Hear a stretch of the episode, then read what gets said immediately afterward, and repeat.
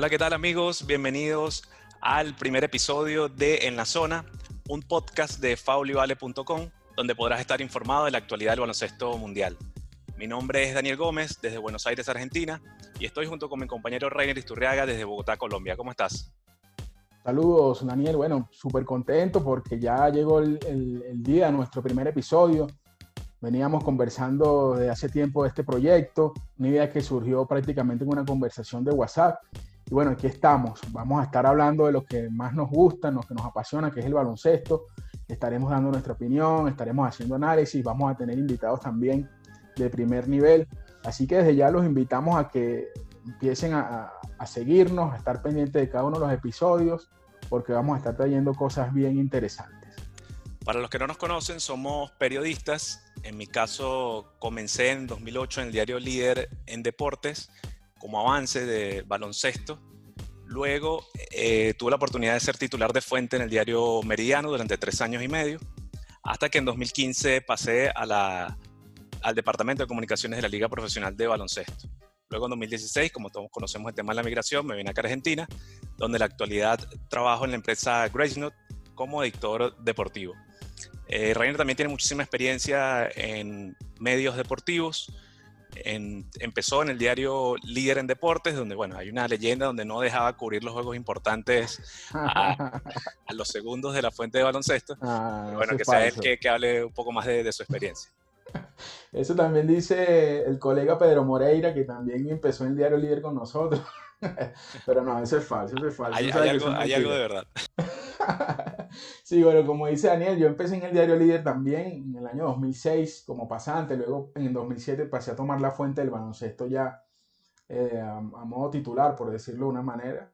En 2008 ingresó Daniel, pero recuerdo que yo me, me tocaba salir de vacaciones, Daniel entró como mi sustituto en ese periodo de vacaciones, luego lo contrataron para que cubriéramos luego la temporada y bueno, ahí empezamos la amistad al sol de hoy se mantiene. Daniel se fue a Meridiano, eh, donde tuvo la oportunidad de, llevar la fuente y fuimos competencia, pero igual, por supuesto, la, la, amistad se mantiene, se mantuvo, porque una cosa no tiene nada que ver con otra. Sí. Bueno, luego este, en líder yo estuve hasta 2015, en 2015 me fui a, a, la Dirección de Comunicaciones de la Federación Venezolana de Baloncesto, estuve hasta 2018, desde 2018 he estado colaborando con FIBE en Américas en, en algunos torneos, algunas notas, y bueno, estamos también ahora editando el portal web faulivale.com, donde Daniel también ha estado colaborando con algunos trabajos. Así que bueno, los invitamos a que, visiten también la página que tenemos información al día del baloncesto.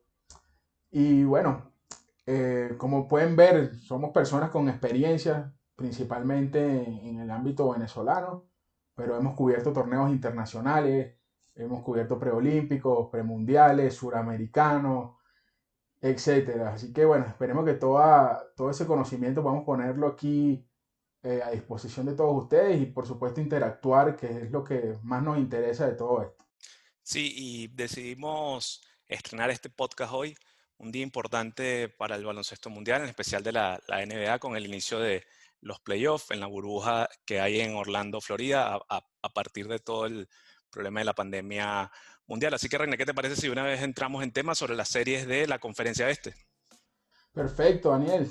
Y bueno, la, serie, vamos a, vamos a hablar de, la serie de Milwaukee y Orlando, que es la del número 8, el número 1 y el número 8, por supuesto. A mi criterio, bueno, Milwaukee súper favorito en el este, no solamente en esta serie, sino de por sí ya en toda la conferencia.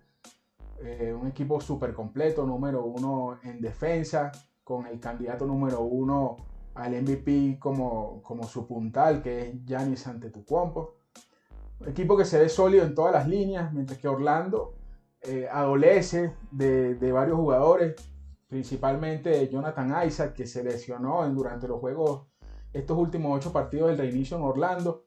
Una baja eh, sumamente importante, Daniel, porque Isaac yo creo que es el jugador que eh, mejor podía parear con Giannis sí. ¿no? Difícil que algún jugador de por sí en el uno contra uno pare a Giannis, pero Isaac, un gran defensor, y, era el que tal vez podía hacerle el trabajo más difícil. Quizás ahora esa responsabilidad le toque a Aaron Gordon, probablemente.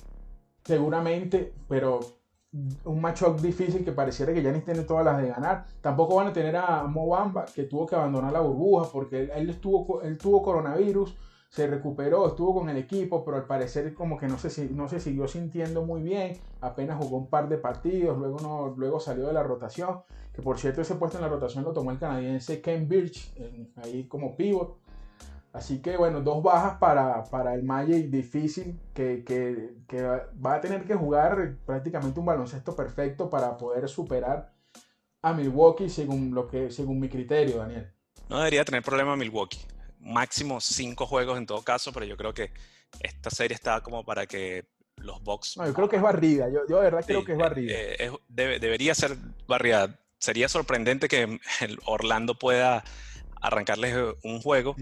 Orlando que tiene una ofensiva de verdad bastante limitada. Por ahí Aaron Gordon junto con Nikola Vucevic, que por lo general todos los juegos te dejan un, doble doble, pues pudieran hacer algo, pero que la verdad se ve bastante complicado. Y bueno, vamos a ver cuál es la respuesta del coach para poder eh, parear ahí a Yanis.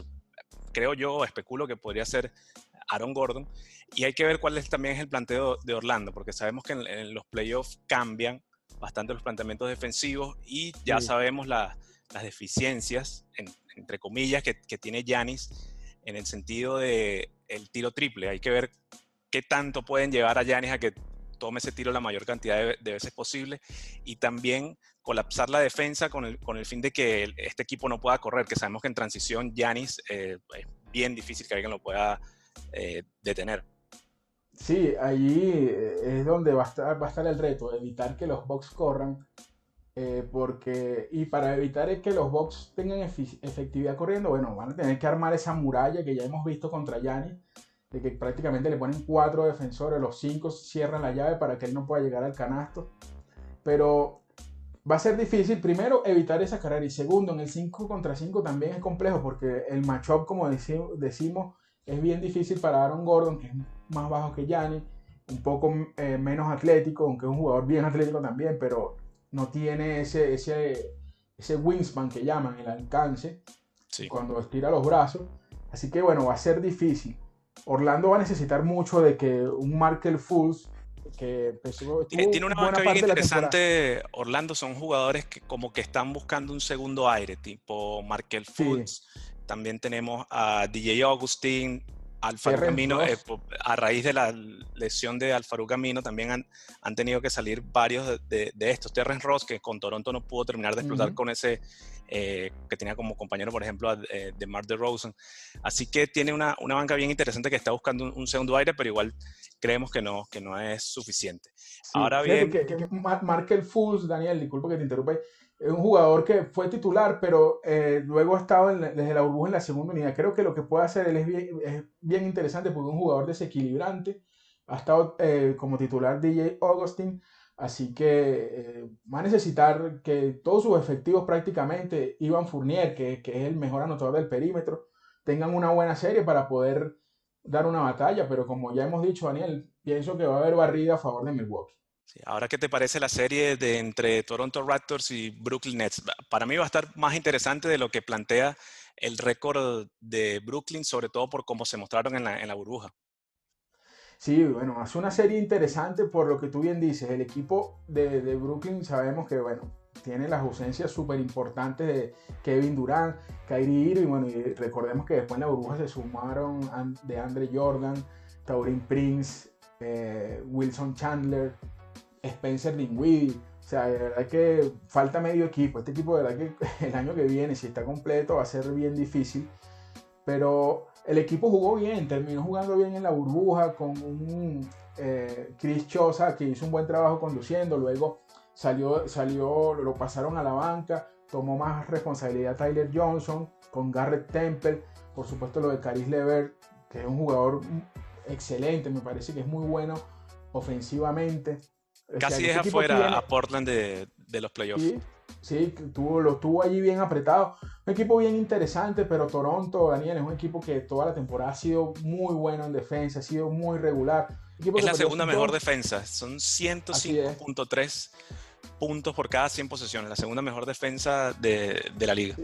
es un equipo que, que tiene mucha armonía y, esto es bien interesante porque perdió a dos de sus titulares del equipo campeón el año pasado, Kawhi Leonard y Danny Green, no los reemplazaron y bueno, fíjate, el equipo se mantuvo de segundo, con la misma química, ganando juegos. La verdad que ha sido una gran sorpresa. Han sido subestimados toda la campaña.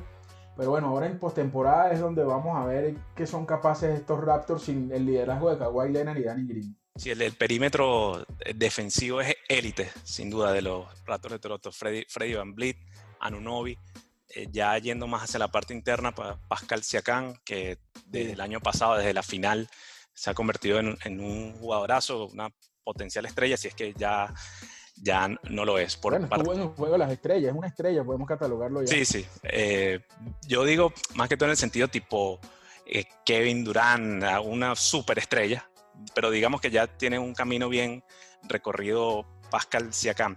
los Nets, eh, muchas bajas, como bien lo decías, y yo creo que por más que lo bien que han jugado en la burbuja, cinco juegos también máximo les doy de, posibilidades. Eh, con esta defensiva de, Toronto, ya limitas a el jugador que Caris Lever, no, creo que tenga mucho, muchos recursos. hay, que tomar en cuenta que había, el, Brooklyn tuvo que tomar jugadores que ni siquiera estaban activos en, la, NBA. Prácticamente fue un 20 tú, pero es meritorio que eh, hayan competido y que bueno, seguramente van a competir en, en esta serie. Para mencionarlos rápidamente, Daniel, algunos de estos jugadores son, bueno, Tyler Johnson, que ya dijimos, Lance Thomas también. con Phoenix, lo dejaron libre, Lance Thomas, que no había jugado en todo el año, eh, el pivo Donta Hall, que estuvo al final, o antes de que se parara la temporada con, con Detroit, pero vino jugando muy bien en la, en la G League, Así que, este, bueno, eso ha sido un factor importante. Tienen que integrar a estos jugadores. Jamal Crawford, que, que fue una, quizás la, la contratación más importante, pero también venía sin jugar y apenas jugó se lesionó, no se sabe su estatus para esta serie. Así que bueno, eh, de verdad que si Brooklyn llegara a, poner en aprietos a Toronto sería una verdadera sorpresa. Sí, ahora vamos a la serie, una de las series más interesantes, eh, uno de los clásicos de la NBA, los Boston Celtics contra los Sixers de Filadelfia. A mí me parece que Boston se lleva esta serie mucha inconsistencia por parte de Filadelfia. Ahora con la incógnita de, de, Ben Simmons, no, no sabemos hasta, hasta dónde pudiera llegar eh, Filadelfia. Si hubiese estado Ben Simmons, con todas las inconsistencias que había, sin él lo veo aún más, más complicado. Sí, bueno, fíjate tú, este, este, esta es la serie que más se ha dado en postemporada en la NBA, el 21 veces. Esta va a ser la ocasión número 21 que se van a enfrentar. Y aquí hay un, un tremendo problema con la ausencia de Ben Simmons, sobre todo en defensa, líder en robos de la liga Ben Simmons pero era el encargado de defender a, Jason Tatum. Recordemos que en la redonda regular, eh, Filadelfia ganó la serie 3 a 1 y Tatum estuvo limitado en gran parte por el accionar defensivo de Ben Simmons, que, que yo creo que es allí donde pierden más Filadelfia, porque fíjate tú, en ataque, ciertamente Ben Simmons aporta muchísimo en la transición, pero ahora en ataque quizás Filadelfia va a estar un poco más suelto porque Joel Embiid va a tener todo el peso como a él le gusta y van a poder rodear a Joel Embiid de cuatro tiradores. Así que eh, quizás ofensivamente Filadelfia podría no sentir tanto la ausencia de Simon, pero en defensa eh, era el que frenaba a Jason Tatum. Entonces ahora, ¿quién va a frenar a Jason Tatum? Porque eh, Horford ha venido siendo el titular, pero Horford es un 4-5, no tan atlético. Tatum juega más de 4 en Boston, pero sabemos que es, es, muy bueno en el perímetro, es muy rápido. Así que bueno, va, a ser un matchup interesante allí. Que hay que ver quién puede agarrar a Jason Tatum en, los la, la, lesión de Simmons trajo como consecuencia que Al Horford terminara siendo titular y esto a su vez es una buena noticia en el sentido de que el, si ves el line titular de Boston, eh, Tatum termina fungiendo de 4 y Daniel Tice de 5 y será interesante ese duelo con Embiid y mm, eh, con Joel Embiid y Al Horford a ver, cómo, cómo, son esos pareos allí. Eso podría ser una ventaja incluso para, para, para Filadelfia, porque eh, por ahí Taito no tiene tanta estatura como para parar a, Horford. En el otro costado sí es que va a estar un, poco bien eh, complicado, ¿no? Seguro vamos a ver con mucho protagonismo, Daniel, al novato Matisse Taisbull por Filadelfia, que es un gran defensor. Y como Boston tiene un equipo muy perimetral con Kemba Walker, Jalen Brown, Gordon Un punto importante lo de Kemba, hay, que ver cómo está Kemba de, la, de la lesión. Lo, poco que jugó en Orlando lo hizo bien, pero hay que ver eh, con tantos minutos que suelen jugar en los playoffs, con rotaciones tan cortas, qué, tanto puede influir esa, esa lesión. Y preocupa, Daniel, porque Kemba viene lastimado desde marzo. Se paró la liga cinco meses y todavía tiene molestias. O sea, es preocupante. Sí, es preocupante. Entonces, eh, dado que Boston tiene un, equipo muy perimetral... un factor X que me, eh, me gusta de, que podría eh, tener efecto en, en, Filadelfia es el turco Korsmas. un jugador bien, bien interesante que podría, traer puntos del banco y, y por ahí tendría una, una alternativa el, equipo de los Sixers. Sí, bueno, eso es, lo que, eso es lo que te iba a decir, que los Sixers tienen esa capacidad de ponerse perimetrales también con Korsmas y Matisse Taibul, sobre todo en defensa. Podríamos ver más un Tobias Harry jugando de cuatro y a al, otro base, a Jason, a Richardson, perdón. Richardson. Eh, viendo también minutos, alternando minutos de uno con Jake Milton, que, que venía siendo de, uno. Así que bueno, va a ser un pareo bien interesante. Sin embargo, yo creo que Boston, como tú bien dices, Boston pudiera estar llevando esta serie en seis juegos, quizás. Es mi opinión. Sí, en seis juegos eh, estaría bueno. Ahora, la serie del este, con, se, se quiere más morbo, Indiana Pacers, Miami Heat van a enfrentarse, si la serie va a siete juegos, nueve veces en los últimos, no sé, 21 días, por, lo menos. Eso por lo general genera bastante roces entre, eh, entre los equipos. Ya sabemos que hay... que venía, ya el que venía, sí. Ya sabemos que hay un roce entre TJ Warren y, Jimmy Butler, donde Jimmy Butler en un partido de ronda regular le lanzó besos y dijo que él sencillamente no estaba en su liga, que era un soft, que se podría decir que es tipo suave, un tipo que no es, no, es, no es, duro. Eh, TJ Warren se ha desmarcado un poco de esto, ha dicho que son cosas de la naturaleza del baloncesto, pero sin, sin, duda hay, hay una rivalidad allí y será bien interesante, una serie también muy pareja que yo se la doy al hit. Me parece que tienen más profundidad, tiene más experiencia con jugadores como Andre y, y Gudala, Udoni Haslem, que están cumpliendo un rol secundario, pero siempre son importantes para guiar a, un grupo. ¿Cómo, lo ves tú? Sí, no, yo también creo que Miami tiene la ventaja por diferentes factores. Primero, me parece que el equipo está, está más completo, no tiene ninguna baja prácticamente, mientras que Indiana adolece nada más y nada menos que del pivot lituano Domantas Sabonis, este año estuvo en el Juego de las Estrellas, esta ha sido su temporada de quiebra en la liga, donde se ha ratificado como un gran jugador y no lo pueden tener por una fascitis plantar que ha presentado. No, ha podido, no estuvo en la burbuja y no va a estar en esta postemporada. Una baja durísima.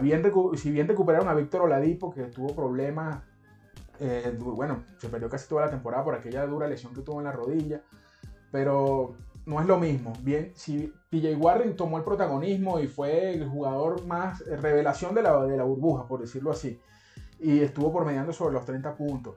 Y también está arrastrando molestias físicas. Tiene una fascitis plantar que es una lesión complicada. Hay que ver cómo. Sí, es, es, muy fastidiosa, por decirlo así.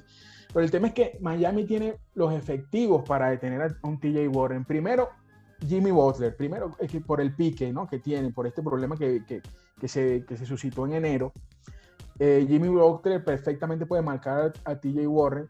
Y de hecho, en el último partido que se enfrentaron en la burbuja, cuando Indiana se enfrentó a Miami, eh, TJ Warren volvió a ser un jugador normal porque antes estaba en otra galaxia, como dijo Víctor Oladipo. Eh, me, me da mucha risa. puntos, 14 puntos, algo así, si mal no recuerdo. meme que estuvo mucho por, por las redes eh, con el protagonista de Spider-Man que no veía bien y veía a Jordan y después, una vez que. ah, no, era TJ Warren. Eso, que los, los, primeros días de, la burbuja de TJ Warren fueron. Eh, no, no, brutal. Insostenibles prácticamente. de hecho, estuvo en el quinteto ideal de la burbuja Así que bueno, eso habla de, lo bien que estuvo Warren, pero Miami, como te digo, tiene los efectivos. Jimmy Butler, Iguodala, Jay Crowder, cualquiera de estos lo puede tomar y le puede hacer la vida complicada. Así que yo creo que sin duda el hit de Miami es favorito. Yo creo que en unos cinco partidos, Daniel. Tengo al hit de Miami incluso como candidato a un posible batacazo en el, en el este. Si, sí, sí, sí. Si el físico se, está muy bien, se, los permite. estructurado. Los novatos Tyler Hero y, y Kedrick Nunn han dado la talla. Kelly Olynyk está muy bien desde el banco. Eh, el equipo de verdad que se ve, se ve, o sea, se ve sólido, está muy bien estructurado, tiene una rotación sólida. Sí, También está eh, Goran Dragic. Se ven bien parejos en, las diferentes facetas de juego, incluso en triple son, fueron el tercer mejor equipo de la liga. Tienes a Kelly Olynyk, como, lo acabas de decir, que te lanza tiros afuera también viniendo de, la banca. Eh, van a de Bayo, que, van, van, a de Bayo. Sí, de, verdad que está bastante sólido y, pueda, pueda que pueda llevarse el, este también. Sería interesante una serie con Yanis ahí en la, en la final del este. Bueno, ya poco especulando como, como dirían la, las cosas. Ahora, Reina, ¿qué te parece si pasamos a la, conferencia oeste? Perfecto, bueno, aquí la serie que más, bueno, hay dos series llamativas, pero particularmente esta de los Lakers y, y Portland eh, le pone picante porque Portland no es el típico octavo lugar que estamos acostumbrados. Portland es un equipo que viene caliente, viene en ritmo desde la parte final de la burbuja porque estaba obligado pues a, no ceder para poder lograr la clasificación tal cual como lo hizo.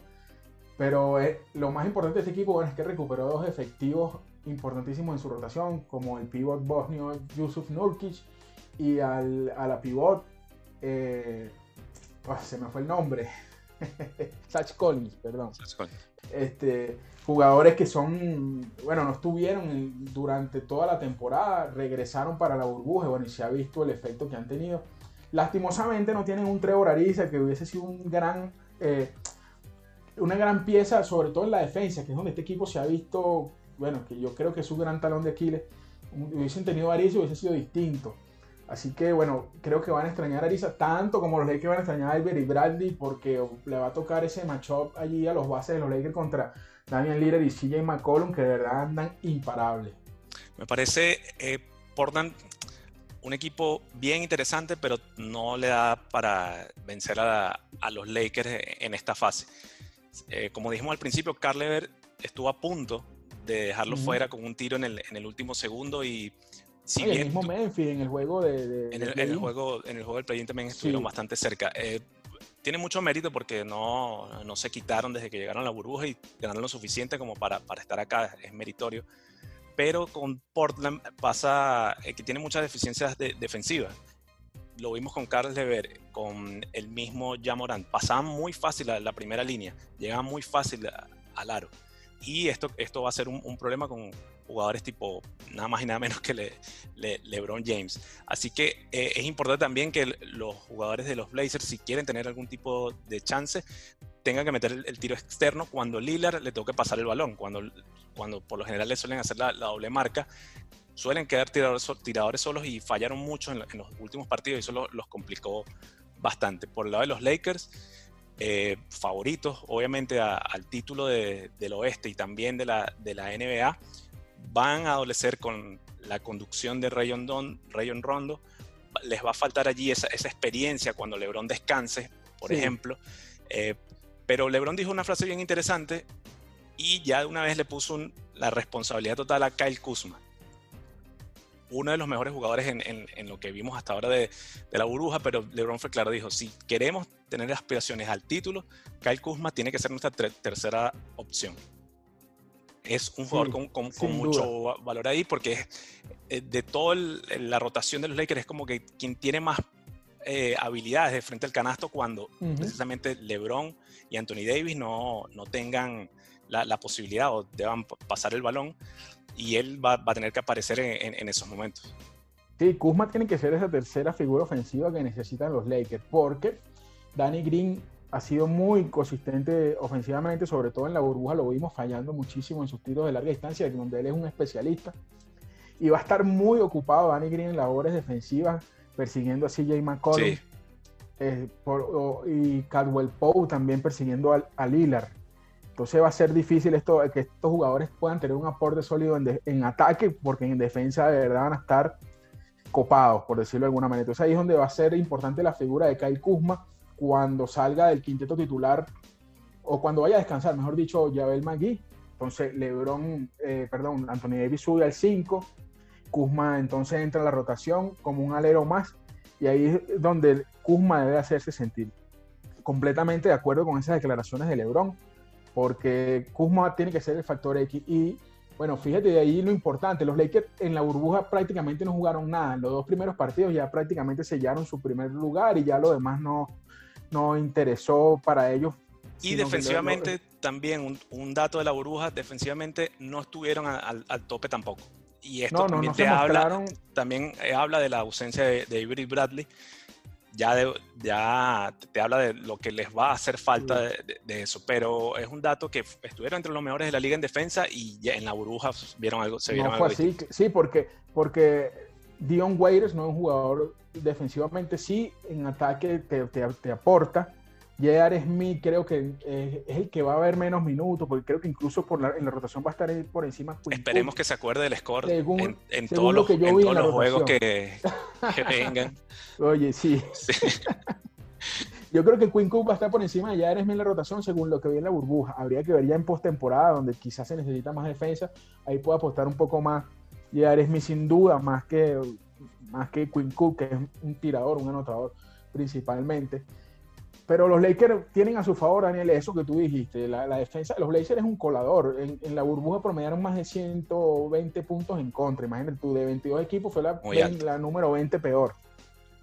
Así que yo creo que Anthony Davis pudiera darse un festín aquí. Sin embargo, la defensa de Portland en la zona interna es buena con Nurkic y, y se me fue el nombre también del pivot, del pivot que venía de titular y ahora es, y ahora es, ah, Hassan Whiteside. Hassan Whiteside, correcto. Este, Pero baja, baja mucho Portland cuando, cuando Whiteside eh, está, está en cancha. Me, sí, parece. Y, de hecho han probado con Nurkic y Whiteside a la vez y creo que no ha funcionado. Se ha visto mejor con Gary Trent Jr jugando como perimetral. Otro perimetral más. es clave que Gary Trent Jr., Carmelo, puedan meter esos tiros abiertos. Para desahogar a, y CJ McCollum también, que CJ McCollum también pueda abrirse su tiro también. Que McCollum tiene una, una, lesión, una, fractura en la tercera vértebra, en la vértebra L3, según han dicho los reportes, pero la verdad que no parece, ni se queja. Y su rendimiento tampoco ha disminuido, sobre todo en estos últimos juegos. Así que bueno, va a ser una serie por demás interesante, Daniel, pero yo creo que los Lakers tienen la capacidad para, para vencer en seis. Digo en seis porque Portland tiene este, este par de monstruos como Damian Lillard, que fue el jugador más valioso de la burbuja, un CJ McCollum, un Carmelo Anthony que, sigue aportando a pesar de todo lo que habían dicho. Y, y creo que Portland por su ofensiva puede sacar dos juegos, pero no creo que le dé para más de eso porque los Lakers son sólidos en defensa y Anthony Davis pudiera darse un festín ante esta blanda defensa de Portland. Seis juegos también creo que va a ser una serie bien interesante y creo que va a terminar en seis juegos a favor de, los Lakers de Los Ángeles. Ahora vamos al otro equipo de Los Ángeles, el segundo sembrado de la conferencia oeste, los Clippers, candidato, mi candidato al título, los, Clippers con Kawhi el equipo más completo de la liga sí, para mí. sin duda y con más profundidad. Una de las mejores bancas de, la NBA pero va con un duelo interesante también con los Dallas Mavericks de Luka Doncic. Eh, a mi parecer también va, puede ser una serie que puede ir a cinco, cinco juegos posiblemente pero los Clippers deberían llevarse esta serie sin, sin ningún problema estos, estos equipos contrastan, Daniel, porque tenemos la mejor o una de las mejores defensivas de la liga contra la ofensiva más eficiente en la historia, de la liga, encabezada por Luka Doncic, Kristaps Porzingis, además otro gran tirador como Seth Curry, Tim Hardaway Jr. Eh, de verdad que este equipo tiene... Bien moderno ese eh, quinteto de Dallas con un grande Kristaps y cuatro, cuatro perimetrales. Sí, sí, y todos, y todos la meten, así que ese equipo es, es, bien, bien interesante verlo jugar. Además que, bueno, sabemos todo el show que aporta Luka Doncic, pero yo creo que los Clippers, Daniel, o sea, como dijimos, es el equipo más sólido, más sólido de la liga. Un equipo que está eh, en forma, que va a estar completo por primera vez, porque recordemos que en la burbuja no estuvo Montreal Harrell, también Lou Williams, los dos super suplentes, se perdieron, se perdió unos partidos allí. Entonces, claro, Montreal Harrell no ha jugado, es una, una, cosa en contra, pero es un jugador que se va a adaptar, va a tomar el ritmo rápido por, por el tipo de jugador que es porque siempre llega a los partidos enchufados. Así que bueno, viene también eh, mentalmente un poco bajo porque falleció su abuela, estuvo atendiendo ese asunto, ese fue el motivo por el que se ausentó. Pero estoy seguro que, que, le tomará uno o dos partidos para tomar el ritmo y cuando y, y si se mantienen sanos, como dijimos, este equipo va a estar completo en todos lados. Tienen jugadores que pueden frenar a Doncic, como Kawhi, como Paul George, el mismo Beverly.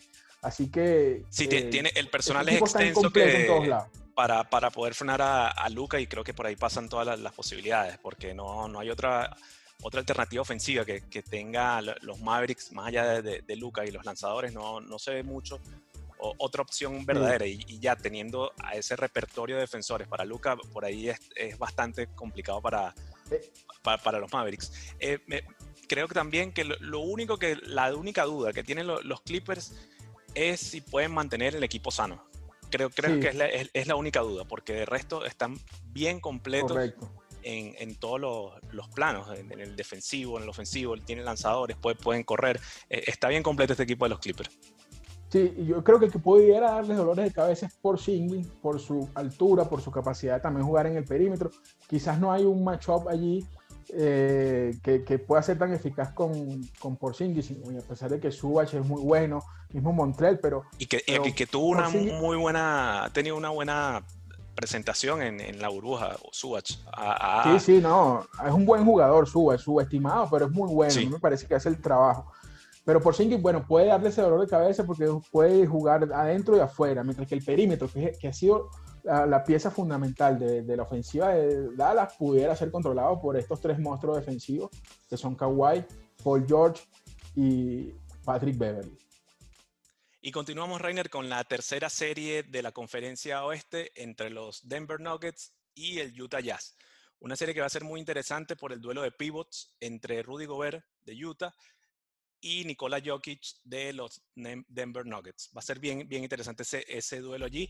Eh, Denver, en este caso, está esperando contar con dos de sus titulares, que son eh, Will Barton y, Gary Harris, jugadores muy importantes en el esquema, sobre todo en el aspecto defensivo. Hay que ver cómo llegan físicamente y qué tan rápido se pueden adaptar después de tanto tiempo sin jugar. Eh, en este caso, yo en lo particular creo que se la lleva a Denver. Me, parece que a Utah le falta un poco más de, profundidad. No sé si lo ves igual.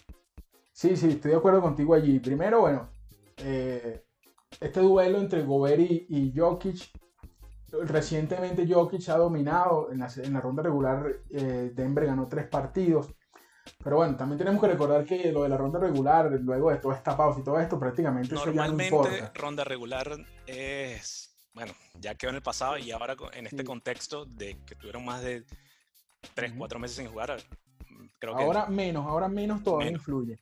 Entonces, eh, Jokic creo que ha podido dominar a Gobert y creo que, que, bueno, veo difícil que las cosas cambien en esta serie. Y creo que Denver, como tú bien dices, tiene la capacidad para, para dominar pese, pese a que no tiene a estos dos jugadores que son sus titulares, Gary Harris y, Will Barton, pero ante esta ausencia ha dado, un paso al frente eh, Michael Porter Jr., que estuvo espectacular en la burbuja, y ya el técnico Mike Malone lo ha ratificado como titular. Y, la gerencia de Denver, eh, bueno, meritorio, que tuvieron paciencia porque ya lo draftearon prácticamente lesionado. Sí, sí, sí. Y está dando frutos. Se, ve que es un. es, que, antes de esa lesión, ese jugador de verdad que se había mostrado ya, eh, por supuesto, antes de llegar a la NBA, se había, dado muestras pues, de su gran talento. Así que, bueno, crédito, como tú bien dices, por, por tener esa paciencia para esperarlo. Ya Denver con Michael Porter también incluyó a su base titular Jamal Murray, que venía lastimado, pero jugó al final de la burbuja y se vio bien. Así que el equipo pareciera que tiene las herramientas para, hacer el trabajo. Un Jeremy Grant que viene desde el banco también a, aportar muchísimo en defensa, mucha intensidad. Mientras que Utah, como tú dices, tiene un equipo menos profundo, pesa muchísimo la lesión de Bogdanovic, el croata, que, que no estuvo en la burbuja y no va a estar, por supuesto, el resto de la temporada. De la banca dependen de un Jordan Clarkson que sí aporta muchísimo, pero más allá de él... pareciera estar solo ahí, Jordan, Jordan Clarkson. Porque Tony Bradley, de hecho, ya está por encima de la rotación de Ed Davis, que era el interno número uno. Ahora Tony Bradley ha pasado a tomar ese puesto como número uno en la rotación de los internos. George Nian, que tampoco es un jugador, hace lo suyo, pero no, no es ninguna estrella. Entonces Utah, de verdad que, que, depende mucho de lo que hagan Gobert, Donovan Mitchell y Mike Conley, bueno, y por supuesto el australiano Ingles, pero pareciera que el equipo le falta, le falta, y Denver, por el contrario, es un equipo que, involucra a todos sus jugadores, con, con Jokic generando ofensivas desde el poste bajo. Eso, eso te iba a comentar, que Jokic es un caso bien interesante todo esto, esta revolución, por decirlo de alguna forma, que hay en la, NBA en cuanto a los grandes, pero Jokic eh, aparece en la estadística o, en la planilla como, como centro, pero la realidad es, que es, un base. sí, hace todo. Es, el, es, el, que lleva el, el, juego es el generador ofensivo del equipo. Y bueno, no hemos hablado, Daniel, de Bol Bol, que a lo mejor no va a tener mucho protagonismo, pero es un jugador súper interesante que demostró que puede aportar. Así que Denver, bueno, Denver también le dio muchos minutos a su segunda unidad en la burbuja. Creo que el equipo está listo.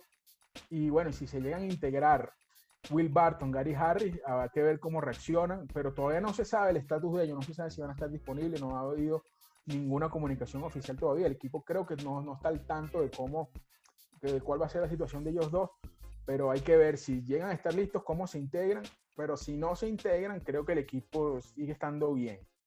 Y si en el este tuvimos una serie, o vamos a tener una serie con morbo como Miami, Indiana, acá el morbo del oeste está entre los Rockets de Houston y el Thunder de, Oklahoma City. Antes, de irnos para allá, que no, no, no dijimos el pronóstico, ¿en cuánto ah, crees tú que gana Denver? ¿En Denver en cinco juegos, cinco juegos. Yo también, me voy en Denver con cinco.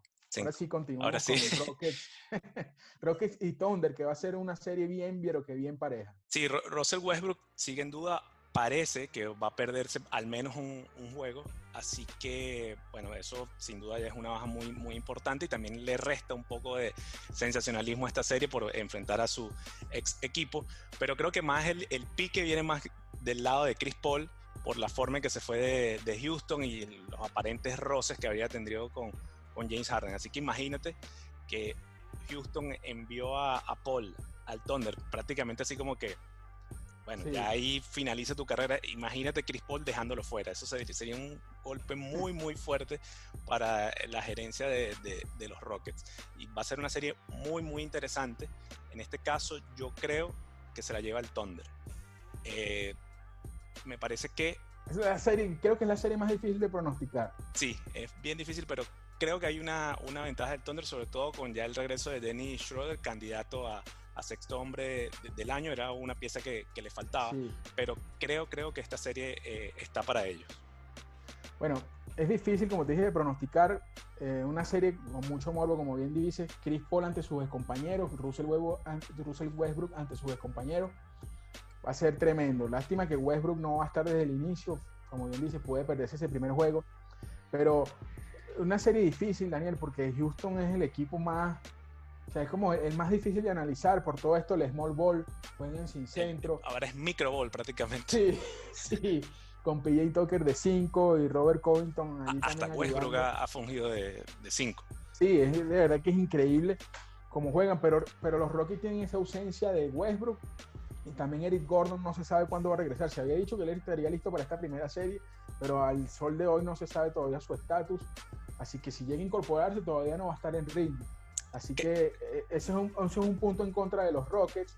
Pero la verdad que yo este equipo no lo doy por muerto nunca, mientras que tengan un James Harden, que es un jugador, para mí, más o sea, que nadie, el que menos pueden marcar, o sea, el más indefendible de la liga, porque consigue puntos de todas las maneras si no es el triple, entonces es la penetración, si no es la penetración es por los tiros libres. La verdad es que es complejo.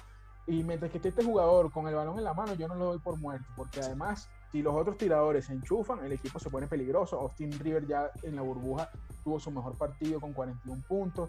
Daniel House, que también ha tenido dolencias, pero cuando está aporta. Jeff Green, que lo ha hecho muy bien como te digo, bueno, PJ Tucker y todo lo que puede aportar en los dos lados de la cancha. Es un equipo difícil, difícil de, analizar. Sin embargo, Hay que, ver el, como más estado físico de los Rockets porque con este small ball que ellos plantean requiere mucho sacrificio defensivo, sobre todo para el que esté de 4-5, porque en este caso van a tener que enfrentar a, Steve Adams. Y bueno, hay que ver qué, qué plantean, ¿no? Y exigen mucho sacrificio porque tienen que rotar en todas las cortinas, prácticamente. Además, por las características que ellos, de, de esos jugadores, sí pueden switchar en, todas las cortinas.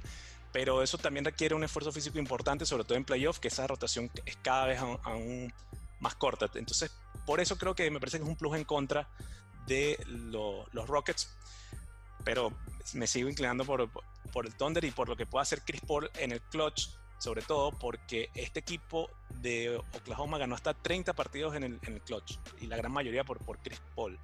Entonces eso también me parece muy, muy importante. No, bueno, ya hemos dicho que lo que es la ronda regular no, no importa en este momento, pero el Thunder dominó la serie 3 a 1 y eh, es un equipo que ha, que ha controlado, ha sabido controlar a Houston. Pero bueno, también esos enfrentamientos hay que, hay que acotar, Daniel, que fueron cuando los Rockets todavía tenían a Clint Capela. Así que hay que ver. Es otro, eh, otro que eso, que tú dices, eso que tú Sí, eso que tú dices de Steven Ahn es un factor interesante. Sin duda, este, va, eh, esta serie va, va, a inclinarse a quien puede establecer el ritmo de juego. Si el Thunder puede establecer el poder jugar y mantener a Adams en cancha, pudiera tener la ventaja. Ahora sí, si Adams tiene problemas en las rotaciones y entonces el equipo tiene que irse a jugar pequeño, puede ser difícil porque, bueno, los Rockets son los que están acostumbrados a jugar así, aunque como bien hemos hablado, el Thunder tiene cierta profundidad. Galinari eh, eh, puede, puede subir las veces interno, aunque sabemos que, que juegan en los dos, tanto en el perímetro como adentro pero también tienen de regreso a un defensor muy importante que... Eh, Tremenda historia la de Andre Robertson. La de Andre Robertson, sí, que, que, es un jugador con unas tremendas características defensivas que puede aportar mucho en esta serie. Así que bueno, el, el Thunder tiene esa capacidad también de ponerse pequeño en caso tal. Pero yo creo que va a depender mucho de quién puede establecer el ritmo de juego. Un dato importante sobre los Rockets de Houston, casi 40% de, sus puntos vienen desde los triples, obviamente con todo el tema del, small ball. Eh, es algo bien interesante. Eh, Reine, ¿cuáles van a ser los, partidos del día de hoy? Sí, bueno, eh, ya vamos a tener baloncesto, señores, todos estos días, cuatro juegos diarios, así que vamos a deleitarnos. Y los playoffs van a empezar con el duelo entre Utah y Denver a las 1 y 30 horas del este de los Estados Unidos. Bueno, todos los horarios que voy a mencionar va a ser del este de los Estados Unidos. Cada quien en su país revise su guía de programación. El, segundo juego del día va a ser Brooklyn-Toronto desde las 4 de la tarde. Luego Filadelfia-Boston a las 6 y media. Y cierra Dallas Clippers a las 9. Y mañana, para completar eh, eh, todas las series, Orlando contra Milwaukee a la 1 y media. Miami versus Indiana a las 4 Oklahoma contra, contra Houston a las seis y media y Portland y los Lakers a las nueve. Así que bueno, vamos a tener baloncesto todo el día, todos estos días, así que vamos a tener material de sobra para deleitarnos. Así es, Reiner. Eh, de una vez los, invitamos a seguirnos en nuestras redes sociales, en YouTube, Faolivale, en Instagram, en la zona podcast y en Twitter y Facebook, Faolivale Web. Reiner, por mi parte fue un placer estar en este primer episodio de En la Zona, nuestro debut con, con este proyecto. Esperamos que haya sido de su agrado y esperamos, por supuesto, sus comentarios. Sí, así es, los invitamos desde ya a que se suscriban. Recuerden, aquí abajo están nuestras redes sociales. Suscríbanse, que venimos con muchas más cosas, más análisis. Pronto también tendremos invitados, así que desde ya síganos e interactúen con nosotros. Vamos a tener en cuenta sus opiniones. Así que bueno, será hasta la, la próxima semana cuando nos volvamos, nos volvamos a ver en la zona, Daniel.